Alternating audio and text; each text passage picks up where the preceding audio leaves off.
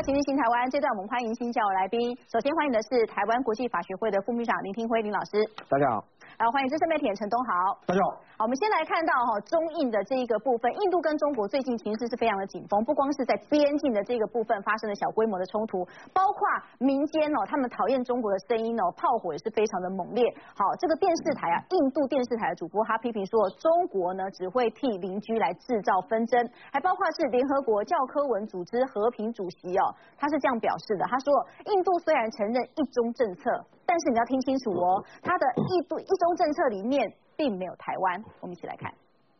China will make weapons. China will sell weapons. China will also broadcast videos of its military drills. And in the name of border security, China will provoke its neighbors. 印度女主播口气香辣，一开口就狂酸中国只会制造纷争。But if another country buys arms, the dragon will breathe fire. Case in point, Taiwan. 近几年中印关系越来越紧张，除了官方在边界对峙之外，民间媒体也纷纷开枪。印度的 News Twenty One 除了从十月十号国庆日开始推出台湾系列专题，还采访联合国教科文组织和平主席纳拉法特，解释印度的一个中国政策。I do believe the WHO is severely failing in its duty of promoting world health by excluding Taiwan. 依照纳拉帕特的说法，印度的确承认一个中国，但他印象中不像俄罗斯、巴基斯坦和中国其他友邦，印度从来没有把台湾纳入一个中国的定义中。Time Beijing realized that while it may be stuck to the illusion of a one China policy, Taipei has moved on. Canada joins the international community in expressing its grave concern with the passage of national security legislation for Hong Kong. 就连加拿大总理杜鲁多都在和中国建交五十周年的纪念日上，强硬谴责北京的强制外交政策和香港、新疆的人权问题，还表示就算中国是全球第二大经济体，但在人权议题上，加拿大绝不让步。全球对中国的不满逐渐升高。三立新闻综合报道。印度对中国的不满逐渐升高。我们刚刚已经讲过说哈，小英总统这个 Twitter 啊，他 IG 粉丝暴增，暴增的是什么人？当然是印度的朋友哈。因为现在我们看到这个，尤其是这张照片哦，他们其实转贴的非常非常的多。但不只是说呃，他们看见了台湾，看见了小英总统，还包括一个很重要的这个讯息哦，政治意涵的里面。我请教晃哥，我们看到是不甩中国使馆施压，大家记不记得双十国庆的时候不讲说哦，我们一中原则啊，而且呢，台湾的总统不能叫总统哈，中华民国不是中华民国。反正大概是这样的一个意思哦。印度媒体说，哎，我们印度没有把台湾列为一中里面哦，这个释放的讯息是蛮强的。其实这一次是有一点点擦枪走火，但是擦枪的不是台湾，是中国驻印度的大使擦枪哦。那其实多数印度人可能听都没听过台湾，他们也不了解台湾跟中国的关系啊。这是在十月十号之前，但是因为这个大使去把发函给印度的主要媒体的时候。呃，让这些媒体记者非常不爽，所以把这个事情贴上推特之后，开始大量的印度人在搜寻。所以你那那几天，你看这个在印度的 Google Trend 啊，呃，台湾的搜寻是可以攻上前三名的，就开始很多印度人在了解说，哎，台湾到底怎么一回事？因为印度因为边界的边境的问题跟中国有一些冲突嘛，所以呃，当他们发现说，哦，原来台湾跟中国的关系是这样子的时候，他们当然会站在台湾这一边啊，所以。这个我觉得这个对长远来讲，对台湾跟印度发展的关系来讲，它是一个契机。我们应该把握这个机会，让更多的印度人去了解台湾啊，跟中国的关系。那所以去碰触到，而且我觉得这个记者去访问谈这个一中的时候。他是很刻意的去碰触中国非最敏感的一条神经。嗯，你哪里痛我就踩哪里呀。我甚至觉得他有点故意要激怒中国。就是印，我觉得印度现在有一种普遍的国民情绪，就是中国越生气，我们印度人越爽。高兴。对对，我觉得他们有一种普遍的国民情绪是这样子啊。那其实呢，我们都知道啊，在全世界所有跟中国有正式邦交的国家里面，当他们在签建交公报的时候，中国大概都会附加这个所谓的一中三段论啊。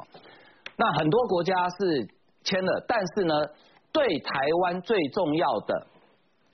两个国家，他们当时在建交公报，中国有加这一题啊，但是他们并没有同意。一个是美国，美国当时用他们的建交公报，美国当时用的是 acknowledge，就是说好，你讲我认知了，但是我并不同意。另外一个国家日本，日本当时用的是理解，就是你讲的好，我懂，我听懂了啊，但是呢，我不见得同意你的说法啊。所以其实并不是全世界都认为所谓的一中里面是包含台湾的。当然那些自甘作为中国附庸国的国家，我们就不用提了。还有跟中国关系特别密切，比如说像俄罗斯啦啊等等。但是事实上，多数的国家，即使俄罗斯，俄罗斯是同意中国的一中政策哦，他认为台湾是中国的，可是俄罗斯都都在台北有设办事处啊。那我们在俄罗斯，我们也有设办事处啊。哦，所以其实这个现况是很清楚。那现在全世界对中国态度的改变，其实非常的明确。我们来看一个哈，这个跟政治无关，就最近大家台湾大家很多人疯着准备要去买买他们家的手机嘛，对不对？苹果。已经要把百百分之三十的产能要撤出中国，为什么要撤出中国？这里面有两个含义。第一个是因为美中贸易战的关系，那你只要你是 Made in China 回到卖到美国可能会被科以重税，但当时苹果是得到第一批的豁免，但是这个豁免能持续多久不知道啊。嗯。第二个，这也恐怕也跟美国的战略有关，因为。你如果继续在中国生产组装的话，你可能用到很多美国的技术或者是他们的制裁权的时候，美国可能会对你采取下一波的制裁活动。好，那这里面的牵涉当然跟台湾的厂商有关嘛。好，前一阵子刚好我看到上上上期的这个周刊哈有一个报道，就中国有一家公司，应该呃公司名字我现在突然忘了，就是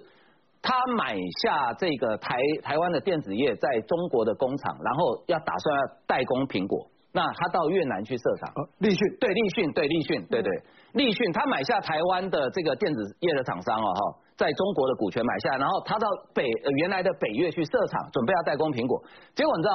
苹果派人去查厂，嗯，然后告诉他说对不起，你还不够资格。哦。为什么呢？因为它有很多苹果对于它的代工厂，它的要求非常严格。比如说，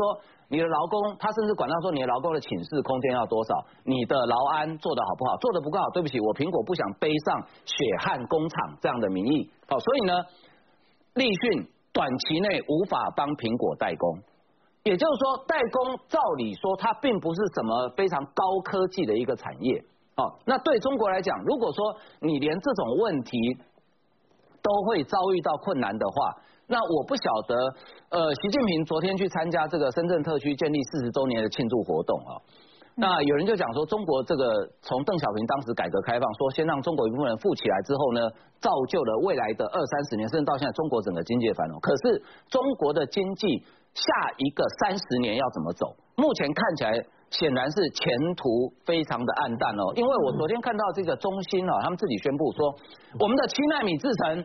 已经可以量产了，七纳米。对，我们上次在聊，他们不是还在大概四十纳米左右吗？我我当时正在吃饭，我差点一口饭差点喷出来了。就你你干脆跟你讲说，你二纳米超越台积电啊，因为台积电还在研究两纳米嘛。对。就这个东西你尾当碰轰了嘛，做得出来还做不出来哦。你想想看，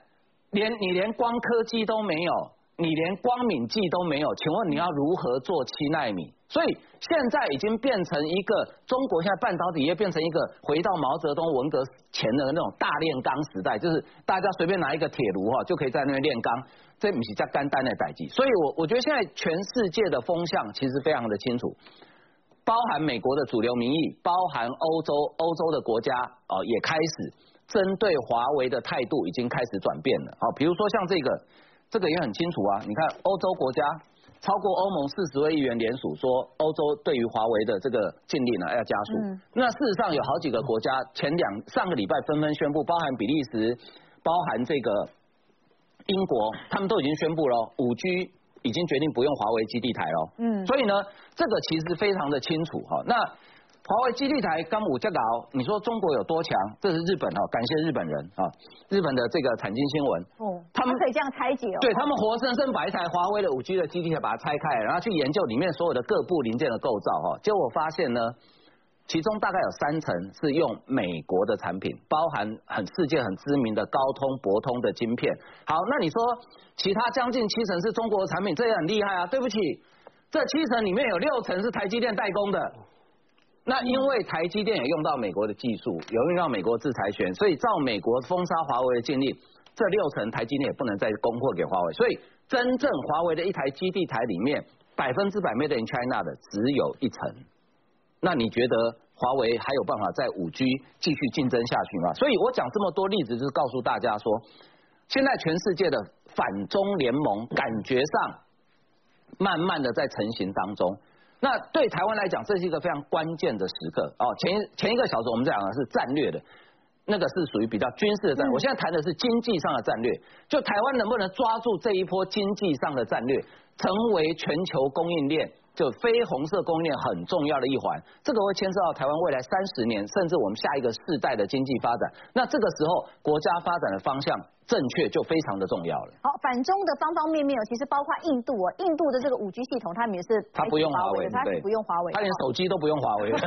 这我进一步请教庭辉老师哦，我们看哦，所谓这个奶茶联盟啊，哈，大家现在已经都有概念，奶茶联盟呃有包括泰奶嘛，哈，泰奶的部分，然后呢，香港是不是丝袜奶茶、鸳鸯奶茶哈，还有这个印度是拉茶，拉茶还是奶茶的一种，我们看看哈，香港、台湾、泰国名誉人士联手来对抗独裁哈。呃，这个是大西洋杂志，他讲说，虽然奶茶联盟的组织感觉是比较耍耍哈，但是呢，这个运动慢慢发展到网络世界以外哦，成为许多亚洲年轻人他们发泄对北京不满的一个象征。哦，访问到其中一个呢，就是泰国二十二岁一个政治系的学生哦，学生领袖。那这个领袖他讲说，奶茶联盟里面所有人都是。呃，中国以及他独裁主义的受害者，所以呢，我们本身就是一个和睦友好的关系，因为湾特亚里，所以我们结盟在一起嘛。那你可以看到，呃，尤其是当这个对岸他们战狼外交，为什么印度人这一次又在激激起这一波的奶茶？原因是什么？因为修桥国呀了嘛，你这个战狼外交外交已经弄到我们政府不高兴，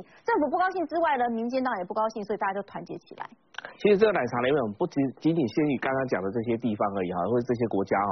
这个日本也在封台湾的珍珠奶茶嘛哈，所以日本是不是也算是广义的奶茶联盟之一哦？还有这个东南亚国家越南啊，或者是印尼啊这些国家，其实他们有很多跟台湾的这个珍珠奶茶都有关系，这可以说是广义的一个珍珠奶茶。那为什么这么讲呢？其实哦，就是说这个奶茶联盟最主要的概念就是说，因为这几个国家都面临到一个问题哈，就是说像香港，它就面临到整个这个中国。北京政府的一个独裁政权，让他的自由民主遭受到损害嘛？那泰国，哎，泰国现在的军政府到底谁支持？为什么泰国的年轻人要上街头？为什么要去反对这个政府？因为他背后是中国在支持的嘛。所以记不记得以前还有一句话，就是泰国的外长竟然很恶心的讲说，哎，如果是他是那个王毅，如果是女的，哎，他如果是女的话，他会跟王毅结婚，类似这种都会亲王毅这种概念哦，这样已经恶心到这种地步了。所以代表说，那个军政府背后的这个北京的支持的力道是很强的哦。那印度更不用讲了，印度最近跟这个中国之间的这种边界问题哦，造成跟中国之间的这样的一个紧张关系哦。那你可以看得出来，说印度本来是很很跟中国之间呢采取一个比较所谓的呃，因为印度过去来讲采不结盟政策嘛哈，所以它跟中国之间的关系似乎好像没有那么紧张。但是等到这一两年的时候，整个全部改观了嘛哈，所以印度整个加入了这个所谓的反中联盟。那各位不要小看印度哈，很多人认为说啊，印度跨个省好像就跨个国，或者印度怎样，哎，这个贫穷还没有上来。要记住一件事情啊，中国之所以会变成说它可以跟美国去对抗，因为中国有规模经济啊。嗯。那印度呢，它是除了中国之外，在全世界唯一可以跟中国抗敌的、具有规模经济的。这个话不是我自己讲的，这个话是中国大陆自己的学者讲的。因为我们在中国大陆有时候做一些访问的时候，做一些交流的时候，这时候中国大陆的学者非常非常顾忌所谓的印度崛起哦。因为如果印度崛起的话，整个中国的力道以及中国在国际社会的角色可能会被印度所影响哈。所以我们知道说，因为刚好不小心，这个中国自己自找的嘛，他自己把印度打入到这个所谓的奶茶联盟当中嘛，把它打到反中联盟当中嘛，这也不是我们自己自找的嘛，因为我们过去来讲，两三年前都还在看说印度的态度摇摆不定或怎么样的，结果没想到说中国一个边境的一个问题哦，马上把印度推到美国这个阵营来，然后推到这个印太联盟的这个阵营来，好，所以我们可以看到整个围堵中国的力道绝对不会像啊这个过去来讲哈，这个说哎很多人就认为说美国这是玩真的还是玩假的，我要。告诉各位说，美国就是玩真的，而且这一次的印太联盟这些国家都是玩真的。因为如果这一个概念没有办法继续持续下去的话，那今天如果你看中国，他这个习近平他用什么态度？他就是目前你用这个什么深圳谈话，你看深圳谈话里面什么具体内容？简单讲，就是要开放他的金融服务业，开放他的保险业。我们知道说中国人什么储蓄最多，储蓄最多，他他没有地方可以投资嘛，他想要做什么事情？哎，习近平刚好抓到华尔街这些人啊，就是有这个什么资本主义者这些这些心理上的一个一个一个一个弱点嘛，这什么？美国的企业、美国的保险业想要进中国大陆市场，所以他想要用这个保险业的概念、金融服务业的概念去分化美国啊。但是问题是什么？问题如果你只是为了去赚钱，所以刚刚很多国家都已经讲了嘛，加拿大总理也讲了嘛，印度这边也讲了嘛，说如果你只是为了要赚钱，然后呢打压你的人权的话，那不好意思，这些国家是不会同意的。这些国家还是把人权，因为如果没有人权的话，不好意思，你连赚钱的机会都没有，因为你赚完钱之后，整个就被中国共产党又整个全部剥夺去了。看到马云，看到万达集团了，这些都是一样，前面的这个所有的案例历历在目嘛哈。所以我们看到说，没有人权，没有所谓的私有财产权的保障，这个你讲再多什么经济开放、金融开放，这些都没有用的。所以现在其实哈，自由民主国家已经看到重点了哈，包括我们不是之前讲说欧盟国家，他们也觉得说啊，人权这件事情我很重要，我要跟你讲说新疆我会好好去看一看呐，好西藏问题呀、香港问题他们都会点出来。那东豪哥，其实我们在讲这个中印之间哦，当然是边界是一个问题，可是你要知道哦，印度它传统上它是一个不结盟的大国，对不对？我是不结盟的，阿金嘛哈，我发现说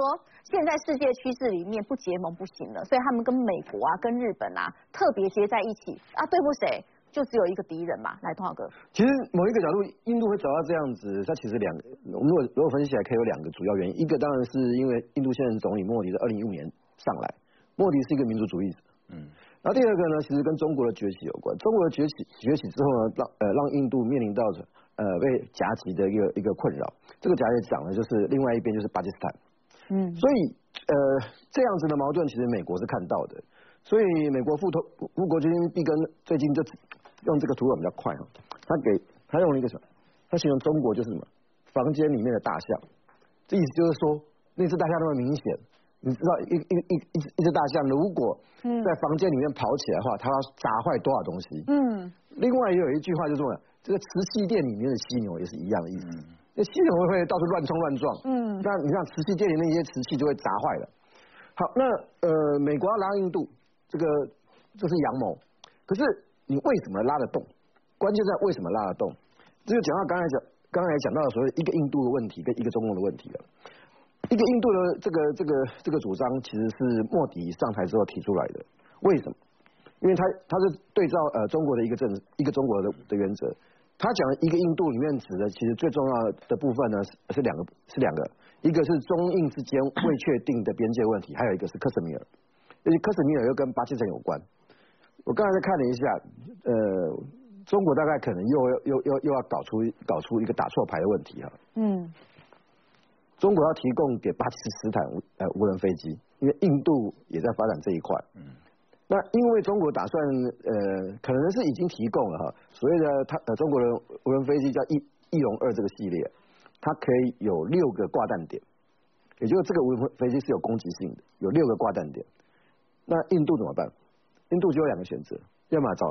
找苏联，要么就找美国。嗯。所以它有可能跟我们一样，希望。买到那个美国的这个呃死神，嗯嗯，好，那你想想看，这个一定是用在克什米尔或者中中印边界这个地方。前一阵子，呃中中国在对印度施压的时候呢，就是教唆呃巴基斯坦对这个印度呃做一些呃这个攻击性的行动，它让印度处于那种夹击。可是你你当你采取这样子的一个策略的时候，你就会跟把印度啊越逼越远。嗯，你知道。印度总理莫迪非常有趣，他是一个很很灵活的一个人啊。二零一七年的时候，他是跟中国非常友好，但是呢，二零一七年的一带一路的时候呢，他又不出席。到了二零一九年的时候呢，他又访问中国，又跟习近平很好。嗯。到二零一九年底，二零二零年的时候呢，你就看到中印边境闹得不可开交，甚至你看到他把 TikTok 这些所有的软体，他他他战术应用很快。对，好，所以你在看印印度，因为啊，印度是。你在看印问题他们其实非常清楚啊。如果说本来全世界第一大的手机代工厂是中国，嗯，第二大的手机代工厂就是印度，印度，嗯，好，当苹果要撤出一定的产能的时候，大家只想到的是越南，嗯，可是你何尝？等哦，对，嗯，也就是说这里面有地缘政治的问题，有印度自身呃的的利益，然后也有它的经济利益，然后乃至于印度那时候呃在越越南申请到了一个海外油田的开采权。被中国背革，能源印度的人口不会比中国少，嗯，能源对印度来讲压力也很大，他要在这个越南的比较靠南边的那个的这个这个这个南海，他好不容易拿到了一块油海上油田的开采，结果被中国捣蛋，所以在各方面他都跟中国产生冲突。好，在这样的状况之下，印度当然也会打台湾牌，嗯，就给你摆明了讲，这就是打台湾牌。所以再加上这今年以来发生的这些事情，瞬间就让台湾在印度的知名度攀升。好，当然这个时候中国驻印度大使馆功不可没，一次，这真的真的是你没有你他没有他去对印度媒体的抗议，嗯，台湾这两个字怎么可以在印度的推特上，在那一段时那当天一天之内全部冲到前十名，嗯，然后当台湾的名这两个字的热呃推特热的热搜到到前十名的时候，相对的是什么？连中国滚滚蛋也也排进去了，嗯，所以他你要记住，现在印度基本上就是民族主义，嗯，中国的习近平也是民族主义，所以在这种一在这种互动之下，互相的推理之下，他就会打台湾牌，他就会向美国靠拢，他就会寻求日本，所以他本来就是因为中国你自己所采取的措施产生了一连串的连锁反应。不过最近可是刚刚发生了一个笑话是什么？刚才讲到 TikTok 不是美国那个他强迫他切割要卖出来嘛？嗯。巴基斯坦也刚刚宣布他也禁止，但他禁止的理由哈，呃，有有点特殊，不，我们不晓得他后面真正的原因是什么。表面上的理由是说，TikTok 上面呢有很多不道德的。的影片，就是就是有一些很，他们不是跟中国很要好吗？啊，你又做这个动作，所以非常有趣哈。就是说，他到底是因为里面有一些比较色情、比较为这种不道德的，因为他是他是比较保守，他是回教国家哈，嗯，所以所以这个东西在在在回教国家是很禁忌的哈。所以我们自己在看这一呃整个状况来看的话，其实包括我们未来台湾都要注意的是？包括巴基斯坦，它因为它是四个四个大省份组成的，然后里面贫富悬殊很大。中国过去只押宝两个特定省份，嗯，所以啊，整个南亚局势其实是一直在滚动性的变化。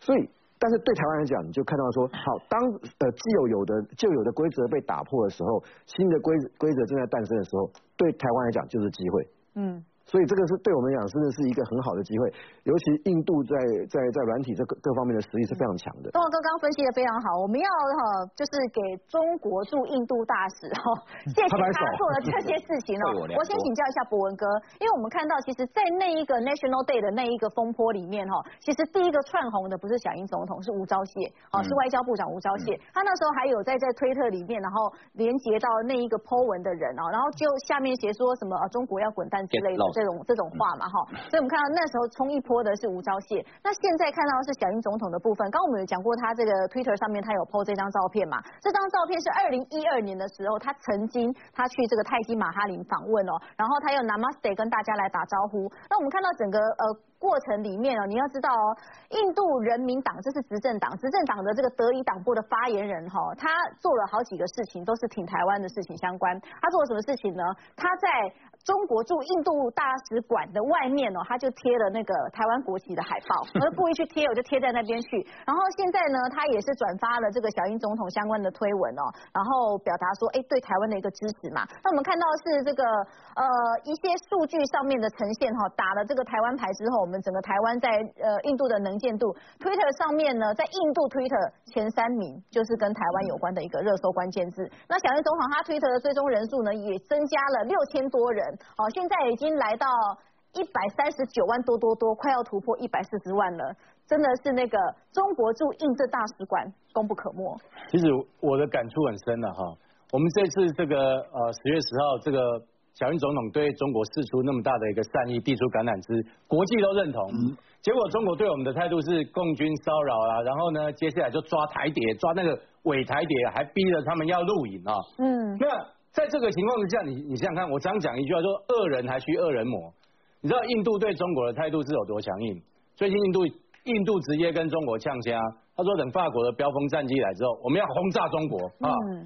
对这种态度，然后。这个中国当然，他他积极的在这个啊印度的边境，包括巴基斯坦边境，他搞了一些这个好像一些合作的案子啊哈，然后跟巴基斯坦合作，似乎啊要对这个印度采取一些攻势。可是印度对于中国的态度是毫不手软，所以我们我们在讲就是说，当中国它以这个规模经济，然后以这个来自我这个仗势欺人的时候，印度他讲我我人口也不少不少啊，我也十亿人口啊，我人口这个就比例来讲，规模经济来讲，欢迎世界各国民主同盟来印度投资。好，那我觉得在这个情况之下，你可以看到就是说，中国其实它疲于奔命啊。你看面对中印边界这个这么长的一个所谓的这个不确定的一个国界这样的一个争议，再加上。这个南海的争议，再加上台海的冲突，再加上北韩呢，也不见得就认同这个老大哥哦，也不见得乖乖听话。所以在这个情况下，当所有的这个战场全面开启的时候，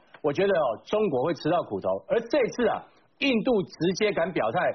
等于也是怎么样？等于也是我们这次坦白说，我觉得十月十号蔡总统这个递出橄榄枝之后，没有得到一个善意的回应，还还得到这个中方这种有一点这种。报复性的回应哦，我觉得这个全世界各国都看不下去。那刚好印度这次啊替台湾出了一口气，但是我也不觉得说他是替台湾出了一口气，我认为他是为全世界所有看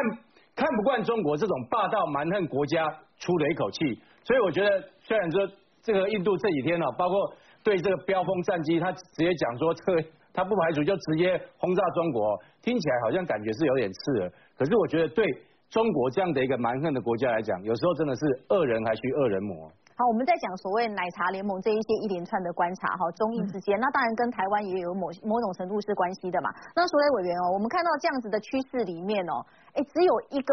呃政党好了哈，跟中国关系还是比较麻吉，因为我最近还是看到洪秀柱去了嘛，而且他跟对岸在讲的那些话，也是对岸想要听的，在借由他的嘴巴又讲出来了。其实哦，现在反对中中国是世界潮流了，因为因为我们知道嘛，你从从那个中共他隐瞒了他的武汉疫情以后，造成世界上这么大的冲击，多少人死亡啊，多少人确诊啊，包括尤其是他当时为了要跟美国对抗啊，他不推行了那个一带一路吗？嗯，那他想说取代美美国成为世界最大的一个经济体嘛。可他一带一路，他推他推下去以后，因为他自己本身问题很多嘛，而且有很多的项目根本也不符合很多很多国家的一一个需求嘛。那那代表还有一些是说他。来参加“一带一路”的一些国家，他借钱给他们嘛，他把那个很多钱借给他们，所以自己把中共自己的财政也搞得很糟糕嘛。嗯。那而且跟他借钱的人的那些那些国家那些公司，也超今年要要破产嘛，所以他这个现在他也推不动，他很多想从中共得到好处的。这一些国家或还是一些企业体的话，反而得不到好处，反而是被他被他受累嘛。那中共他在他要走上他这个取代美国成为经济个体的时候，他做了很多侵权的行为嘛，他去盗盗取人家的一些专利呀，甚至于甚至于是，你觉得像是战狼外交哈？那他们会不会改？那因为我们看到战狼外交，现在现在我们讲说，嗯，整个是世界的潮流是在反中共嘛，嗯，那你说今天假如我们国民党还看不清。这一点的话，那你你你怎么怎么去去跟那个？你是为什你刚刚的问题是，假如还看不清这一点的话，到底怎么看以前以以前我讲过嘛，因为当然早期中共试出很多很多的好处。哦，给给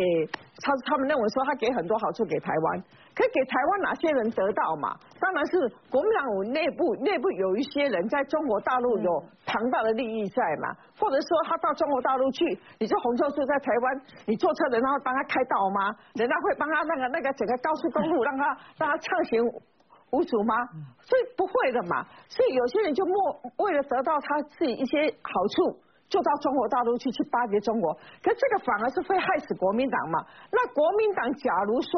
要在想要在台湾站立起来，或者是国民党想要想要争取一些年轻人的认同的话。那就是要把所谓的这些在中国大陆有得到好处的这轻重，你要把它要把它除掉嘛。要你只要能够能够去，我我刚刚你来说东都协和啊，你的魄力哈比金买好简直。不了，我我都被被这警告，被这什么说了哈。不是，我是说，他这个东西，假如他要去切割这东西的话，那国民党才能够得到很多年轻人认同嘛。嗯。因为你现在现在大家都很清楚嘛，从反送中开始啊。等于是中共是在也是在反世界潮流，在反反民主民主自由嘛？你你你今天你今天你哪一个国家不希望说他的他的人民是那个民主自由，政府是尊重人权的嘛？那你看从反送中开始的，那你你说大家还看不清楚吗？还看不清楚说中共玩的是什么样的手法，是什么样的两面手法？那你今天大家很清知道是说为什么很多台湾人到中国大陆去，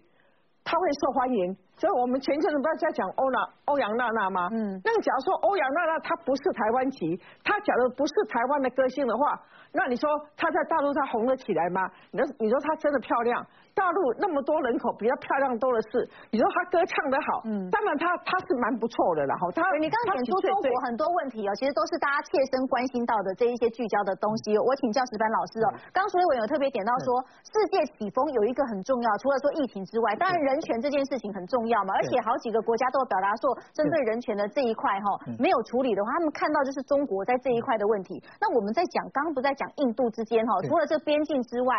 印度我不知道说你在。在这个北京住，你这个观察里面，中印之间他们到底有什么样渊源？恩仇史是不是要牵扯到比较长的部分？我觉得就是印度其实跟中国的一九六二年的时候，毛泽东突然间打过一次，印度吃了很大的亏。但是印度人其实非常现实的，当他觉得打不过中国，跟中国打。打架没有好处的时候，其实他是不招惹中国的。后来有相当长的一一段时间，中国和印度，当然有有巴基斯坦问题，是相对比较平稳的。特别是胡锦涛和呃到了这个习近平早期的话，互访也非常频繁。但是说呢，最近现在就刚才讲的，只要反共就有票。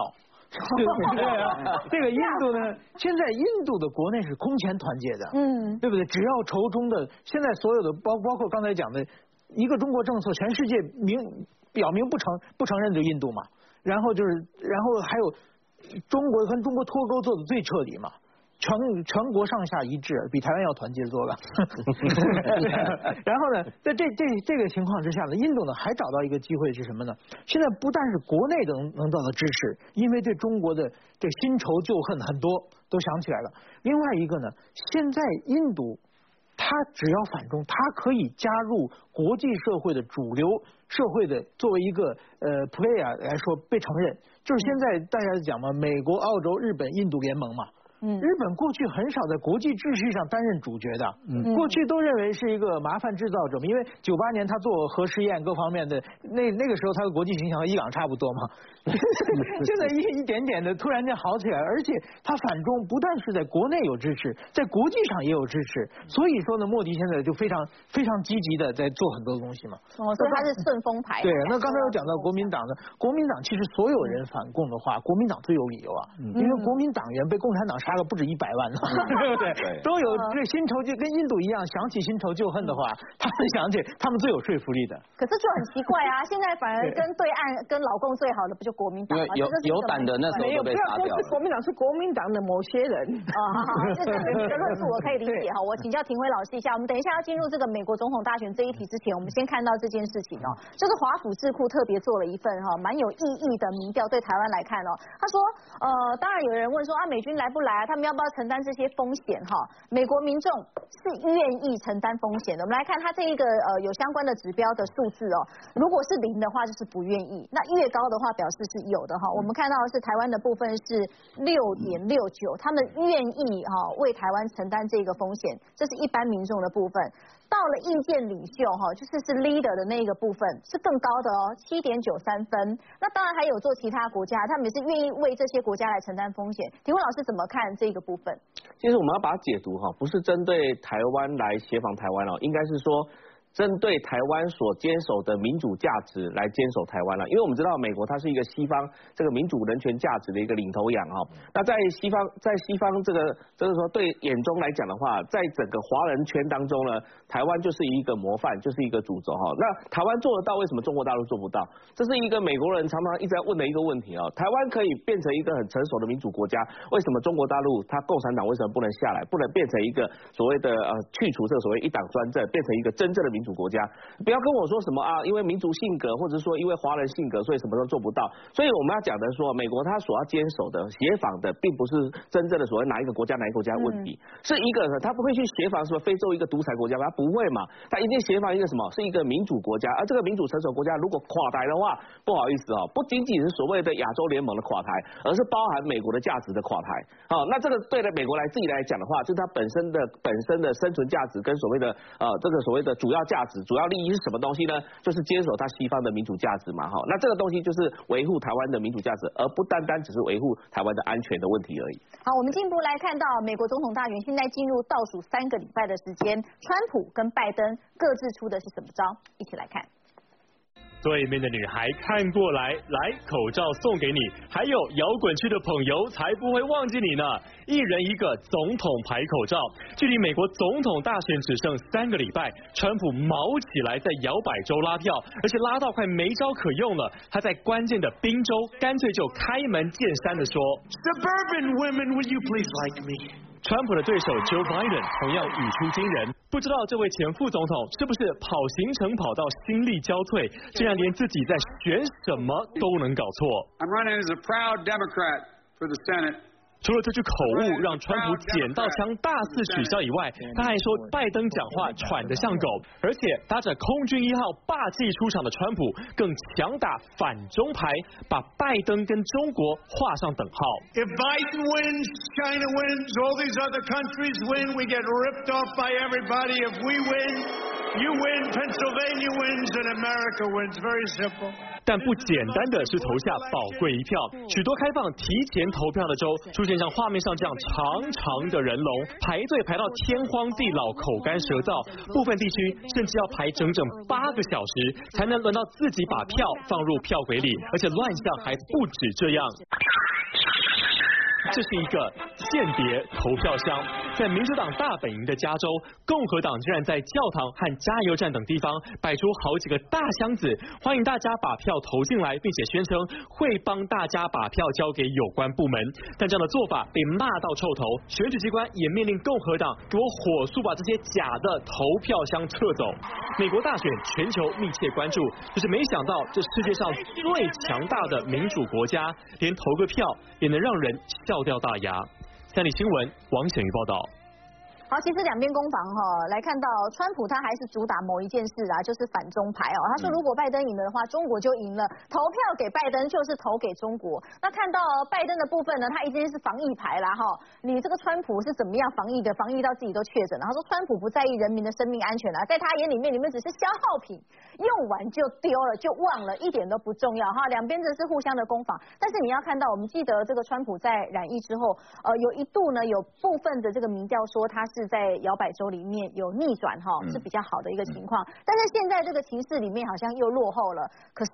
奇怪哦，为什么大家如果说我要拿现金去下赌注的话，居然是川普在这个礼拜里面囊获七成的赌盘，这是一个蛮特别的风向球哦。对我我不清楚美国有没有像台湾这种情况，就是呃某些政党透过主投意图影用赌盘来意图影响选举哦，我不知道美国人玩不玩这一套了啊。但是这个赌盘是蛮蛮特殊的哦，因为美国这个赌谁当选啊，它是合法的，它不需要用地下赌盘，它就是像我们买运彩一样，哦，它是可以直接买彩券的，对对对，它是可以直接这样赌的啊。那所以，我我觉得很很有趣的一个现象，就是说，呃，我大概大多数人看法都跟我一致啊，就川普在未来剩下大概二十天左右的选举哦，大概只剩一张牌了，就是打拜登亲中了。大概就是这一张牌，他这张牌一定会继续打下去。那川普打这张牌有一个好处，第一个是它符合美国的主流民意，美国主流民意是比较倾向于要跟中国对抗的。再加上贵雅刚刚举的那个 CSIS 的那个民调哈，嗯，那个已经不是呃要不要对抗中国的问题了，那个是甚至已经是说。我为了帮助台湾、澳洲、日本、韩国这些国家对抗中国，我美国人我是同意付出相当的代价哦，嗯，相当的代价包可能包括很多层次的问题哦。你知道美国这几年，其实美国从越战之后，普遍美国的社会是反战的哦，它是反战包含两次的波湾战争、出兵阿富汗，到后来都是搞到好多总统都焦头烂额的，要撤也不是，不撤也不是。可是很少看到说有一个民调是大多数的，至少我们看，如果以十分满分，那平均六点多、七点多，就超过半数的人给的分数是认为说支持美国为了对抗中国是可以加入一场战争的。这个在美以以美国这最近这几十年来的民意，其实是非常少的。美国最近打过规模最大的就是反恐战争嘛，从因为那个他们的世贸双子星被炸掉了嘛，那是因为你已经打到美国本土去了，把美国人给吓到了。那发生在海外事情，其实这几十年来美国并没有那么热衷，好，所以这是我觉得这是某种程度反映了美国人民反中的情绪一个投射啊。那拜登要打川普防疫也合理。也合理。那事实上，美国的疫情控制的好不好？我们在节目中讨论过很多，的确是还蛮差的。这我我们都讨论过。那拜登站在代理长角色去打这个，我觉得也完全合理。但是现在比较关键的就在于说，呃，哪边的支持者他的投票的热情会比较高？好，而且。我一直提醒观众朋友说，民调民调当然可以参考，可是因为美国的选举制度大概是全世界独一无二的，哦，蛮怪的。它叫做选举人票，对，而且没有错，选举人票它是必须照理论上，它必须照他的选民的意志去投票。但美国历史上有没有发生过选民支持 A，结果选举人去投 B？有。曾经发生过，嗯，哦，曾经发生过，好，这是一个现象。第二个现象是，它有一个赢者全拿的制度。比如说以佛州来讲，它大概二十张选举人票。你今天好，假设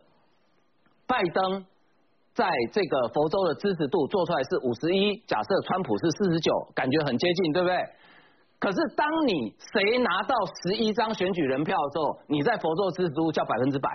嗯，因为二十票全全给他了嘛。所以这个是一个蛮特殊的制度啊。那对于民调的，就是一般来讲。我个人是相信民调，就是经过科学验证的民调，它对于候选人预测候选人的当选与否，其实是有相当程度的根据。可是因为美国这个民调，它中等于是中间再隔了一层选举人，再加上赢者全拿的制度，所以现在民调基本上我都把它当做参考了哈。那再加上拜登的儿子这位公子今天的这个通乌门的问题，这个通乌门的问题啊，这个事情有一件事情就是拜登有没有滥用职权的事情，会对拜登的选情造成影响的。好，我们观察到这一场美国总统。大选呢，其实重点是哦，结果之后亲中抗中到底他们路线会怎么样走？我们休息一下，稍后还要进一步来看到的是哦，习近平他不是昨天去了这个深圳嘛？当他去深圳的时候，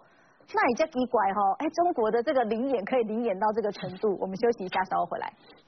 台湾的观众朋友可能对美国大选里面所谓通乌门哈不是那么样了解，我们来看到的是哦，这个拜登哈还有他儿子深陷这样一个这个丑闻哦，其实是有凭有据的，因为呢说有一台他这个笔电里面啊，哦是杭特就是拜登的儿子哈，他的硬碟呢被 FBI 给扣押了，然后在里面就发现说哦。瞎推哈，白纸黑字写的很清楚，就是呢，他儿子利用拜登那时候在当副总统的时候呢，施压乌克兰，而且他们查到一些相关的东西，还敢说，哎，不好意思，请检察官不要再查，有这样一个施压的一个过程哈。笔电里面还发现说有许多的不雅照片哈，已经开始做进一步的调查。那庭辉老师，这个部分呢，美国人在乎吗？还有我们也很好奇说，当这个结果哈，不管是谁，那会不会影响到说所谓这个亲中抗中这个路线会不会做改变？是，我们知道美国这一次选举啊，当然这个川普他无所不用其极哦，希望击败这个拜登哦这个阵营啊，所以我们知道他前些日子就要求这个蓬佩奥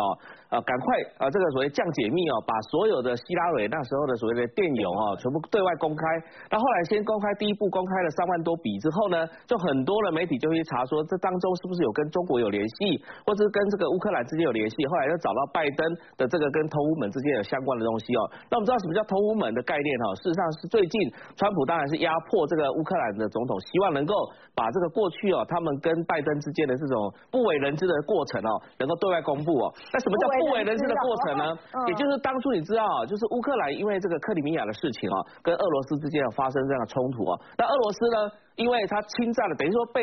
西方世界认为说它就侵占了克里米亚这个地方，所以西方国家就开始对俄罗斯的天然气进行制裁，也就是说俄罗斯的天然气不能输往欧洲这个地方，或是贩卖哈。那等于说接下来呢，就变成乌克兰的天然气是可以到西方世界去贩卖的。这时候呢，这个拜登呢，因为当时的这个奥巴马的副总统就是拜登，拜登呢就叫他儿子呢到乌克兰这个地方呢，跟他们进行所谓的天然气的合作。所以简单讲，就是底下哈是有所谓天然气的利益输送的一个这个概念了哈。那这个暗盘交易这个过程呢？金额还有相关的账本或者相关的这些相关资料，川普是希望说乌克兰这边能够把它拿出来公布、公布、公诸于世啊，来减损所谓的拜登的这样的支持度啊。但是我的评估是这样子啊，就是说因为这个力道可能会比较小的一点，原因是因为普遍的美国人还是对俄国是心存的戒心的啊。如果你去打乌克兰这个东西的话，乌克兰又回击的话，其实对美国人来讲的话，他比较没有那个痛的那种感觉啊。如果你今天是说，哎，拜登跟俄罗斯之间有什么样的不轨的事情的话，那真的真的美国人可能反弹会比较大一点。对手也是。所以呢，我认为说接下来呢，川普还是打打反中牌，也就是说，乌克兰这个事情可能他的力道没有办法像呃。把拜登跟中国做个连结啊，这样的一个力道那么强，所以接下来哈，你看到乌克兰事情如果过了大概一个礼拜左右，没有什么效力的来讲的话，大概接下来川普另外一个概念就是川普的儿子跟中国之间的这个所谓的交易的过程到底有什么东西，在中国赚了多少钱，然后这些账本、这些交易的明细是不是要对外公诸于世，然后把这个中拜登跟中国之间挂钩挂在一起的话，因为目前美国大概有七成以上的美国人都是反中的嘛，嗯，这时候川普的这个票会越挤越多。好，反中牌可能会比较有效，但是还有一件事情哦，东豪哥，当拜登他不在选总统大选嘛，可是他一直好像有一点点思绪有点搞 搞错了哈，他还在讲他是在选参议员呢，这个部分会不会有杀伤力？其实其实拜登的这个誓言风波不是第一次了啦，其实那我们熟悉选举的，如果以台湾选举来看啊，就选举到这个阶段，其实都大势已定，嗯，最后只是看什么出席率，对。最后其实是在拼出席率啦，嗯，那效率，嗯，所以其实我我现在是不大敢猜美国总统大选，因为我觉得 今年我觉得我没办法猜了，太乱了，对，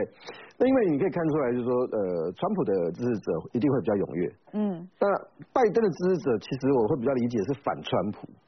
所以他的动员上面，就你会看到很多影片，是因为喜欢拜登，是因为反川。所以啊，你在看，如果你单独单独只看这个，呃，看看这个总统候选人的人格特质的时候，我我当然会比较看好这个川普。这不是我喜不喜欢他，是说这个这他川普的人格特质里面，他对对动员选民来讲，他是比较有魅力的。嗯，拜登很冷，嗯，所以常常讲错话。那这这这个对我们常常造成误解。我后来才知道，原来拜登小时候有口疾口疾的问题。哦，所以啊，可是人家王者之身，人家可以训练的很好，对不对？是，然后像像拜拜登前一阵子不是有一个这个就讲的你你们可以更好吗？然后呢发出这么这个呃器官的，他讲成穿穿衣服，好，这个这个如果在台发生在台湾，我们一定会很惊吓，怎么会发生这种事情？可是，在美国社会上来讲，其实这个因为拜登口从小就有口疾的问题，不是秘密。嗯。所以你最后你真的只能看，那因为可是你确定一件事情，呃，拜登的儿子是不是在中国在乌克兰有什么事情？大概前面都已经被打过一轮。嗯。啊，所以所以他该他他他选民对于他们这两个总统候选人，呃的的那个最后的分数啊，大概都确定了。现在只是真的他回过来看摇摆州，那摇摆州的部分呢，呃，就要看川普。川普如果不能一一定要，因为总统选举，我我只有一个判断，他最后回到内政上上面，嗯嗯，就中国因素很重要，嗯，可是因为因因为拜登背后的这个外交的幕僚团队，其实跟台湾也很熟，他们也会打反中牌，嗯哼，所以你在看这场选举的时候啊，呃，反中也许这两个会有有点不大一样，最后就看那个川普还可以出什么招，呃，用中国的的丑闻避案有没有用？好，我们休息一下，稍后回来。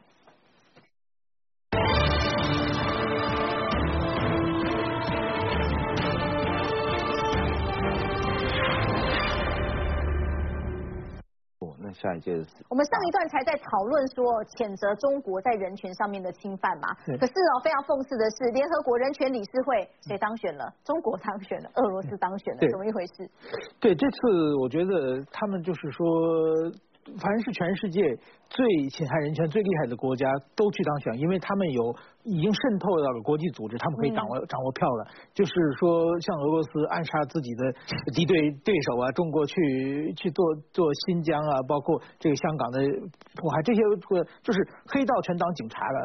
日子没办法过。对，他们今后一定会谴责美国、谴责日本等国的人道人道问题了。那么相去相反的就是说，全世界联合国的信用会越低了。嗯，那么。我觉得台湾机会来了，因为台湾可以和美国联手做一些新的平台，这样的话呢，我们就可以就是联合国已经慢慢慢慢变成一个被中国渗透的邪恶的组织了。那么新的平平台会接受更有更有全是先进的国家进来，台湾的国际上的影响力会越越来越高，越来越大。那你说黑道变警察这个比喻其实是非常的巧妙。